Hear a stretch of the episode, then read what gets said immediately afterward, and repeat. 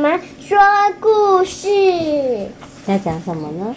今天要讲的是野猫军团和大海怪。对哦，我们野猫军团和大海怪讲了好多天都没有讲完。那工藤作者是工藤纪子，嗯，然后东方出版社。那我们要讲最后的最后，因为大海怪的真面目是什么？知道吗？嗯，是是章鱼。对，是大章鱼。那我们接着继续看哦。哇，像山一样的巨大章鱼飞了出来，蛤蜊船立刻加速，在海浪上飞也似的前进，但是大章鱼不断的。翻搅着浪花追了上来，喵！快撒网，快呀，快呀！正当大章鱼伸出长长的手臂，想要抓住公主的时候，喵！做好了，快呀，快把网撒下去！野猫军团将做好的大网子往大章鱼身上一丢，大章鱼的身体被网子缠住了，动弹不得。蛤蜊船继续往前逃。大章鱼的八只手臂被缠住，它越想挣脱网子，身体就越被牢牢的捆住。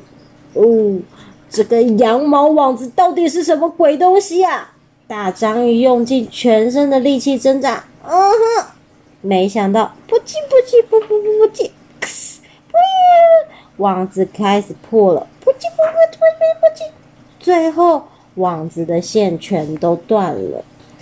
大海波涛汹涌，雷声隆隆，轰轰轰，闪电交加。蛤蜊船加快速度前进，在海浪上飞也似的前进。但是大章鱼不断地翻搅着浪花，追了上来。正当大章鱼伸出长长的手臂，想要抓住公主的时候，喵！危险呐！野猫军团交叠成一个圆圈圈。覆盖在公主的身上，大章鱼一只手臂卷起了一只野猫，八只一个一个的从公主身上拉开，并发出可怕的吼叫声：“我要把你们一只一只的吃掉！”这时候，船上鸟巢里的八颗蛋裂开了，哔叽哔叽哔叽，啪啪，从八颗蛋里飞出了八只小鸟，哇！我们终于孵出来了，来到外面的世界了。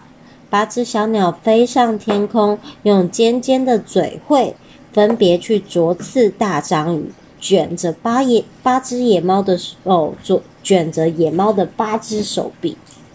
好，好痛，痛死了！大章鱼痛得松开卷起的手臂，野猫军团一个一个的掉落到海里，他们马上爬上隔离船。哇哦！我们在蛋壳里面听到的全部经过，快呀！趁现在快逃吧！谢谢小鸟们，小鸟们围绕着大章鱼飞来飞去，不断地用嘴喙啄刺大章鱼的身体。它们的动作敏捷快速，大章鱼很难抓住它们。蛤蜊船继续往前逃。有一只小鸟说：“大家来啄刺大章鱼的眼睛吧！”没想到大章鱼竟从口里喷出黑色的墨汁，墨汁像大雨一般，小鸟的翅膀被喷湿了，纷纷掉到海里。沾到墨汁的翅膀被海水冲洗后，它们再次飞上天空，但是已经看不到远去的蛤蜊船和大章鱼了。大海波涛汹涌，雷声隆隆，闪电交加。蛤蜊船加快速度，在海浪上飞也似的前进。但是大章鱼不断的翻搅着浪花，追了上来。正当大章鱼伸出长长的手臂，想要抓住公主的时候，野猫军团交叠成一个圆圈圈，覆盖在公主的身上。哦，野猫军团，野猫大声地说：“哟！”隔离船呐、啊，已经没有小鸟的帮助了。等一下，我们被大章鱼抓住，一个个被吃掉时，你一定要载着公主逃跑，尽你所能的全速前进。突然，大章鱼发出惨叫声，缩回它的手臂。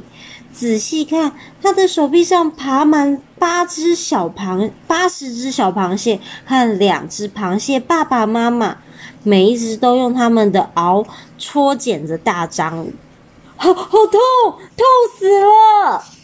当时前往救公主的途中，野猫军团第一个上岸的小岛就在附近。螃蟹爸爸妈妈说要来迎接野猫军团。我们是来报恩的孩子们，大家一起把大章鱼的手臂剪断吧！大章鱼痛得哀嚎，一直想要把螃蟹甩开，但是小小螃蟹咔嚓咔嚓的不断剪断，还钻进了手臂里，根本没办法抓住它们。轰隆轰隆，啪咔！闪电的亮光照出了疯狂挥舞着手臂的大章鱼。这时，野猫军团突然想到了一个方法，他们很快抓起之前用来切蛤蜊肉的金刀，噼啦噼啦，嘣轰轰轰，咔嚓咔嚓，噗呲！大章鱼的手臂终于从根部被切断了，附着在上面的螃蟹们也一起落入了大海。快趁现在！野猫军团把金刀对着大章鱼的头丢过去，咻，沙嘎，哐当哐当，砰当砰当砰当。金刀从大章鱼的头顶刺进去的同时，一道雷电落在金刀上，贯穿了大章鱼的身体。哇！大章鱼被熊熊包围，燃烧起来，沉到海里去了。暴风雨结束后。天空变得明亮透彻，噗噗噗噗噗噗噗！喂，大家，大家快过来这里！小岛上的螃蟹爸爸妈妈叫唤着野猫们。他们走过去以后，看到大章鱼断掉的手臂在沙滩上。不不不！你你们当初来这里的时候是饿着肚子吧？那那么把这个带去吃吧。野猫军团谢谢螃蟹们的相救，他们生火将大章鱼的手臂烤熟，装上蛤蜊船离开。大家一点一点的吃着烤章鱼肉，慢慢的恢复元气，继续这段长长的旅程。终于在全部吃完的那一天，回到了海王国的宫殿。国王看到公主平安无事的回来，开心的流下了眼泪。哦，野猫军团呐、啊，你们太棒了！谢谢你们救回公主，一约定就原谅你们的罪行。八只野猫回过神时，已经回到了原本生活的海边，而且他们住在小屋里，有隔离船从怪物洞穴里载回的宝物。野猫军团拿着装饰在小屋中的彩虹魔法贝壳到海边。鸟，把这个还给国王吧。他们把魔法贝壳丢进海里，贝壳马上就被海浪冲走，带到海底去了。野猫军团又像以前一样的生活，但只是钓足够吃的鱼。过了一段时间，他们因为想去看看宽广广阔的世界，于是将怪物的宝物装在袋子里，背着袋子出门去旅行了。还会有什么样的冒险在等着这八只野猫呢？新的冒险故事有机会再说给大家听吧。海底冒险故事就到这里为止喽。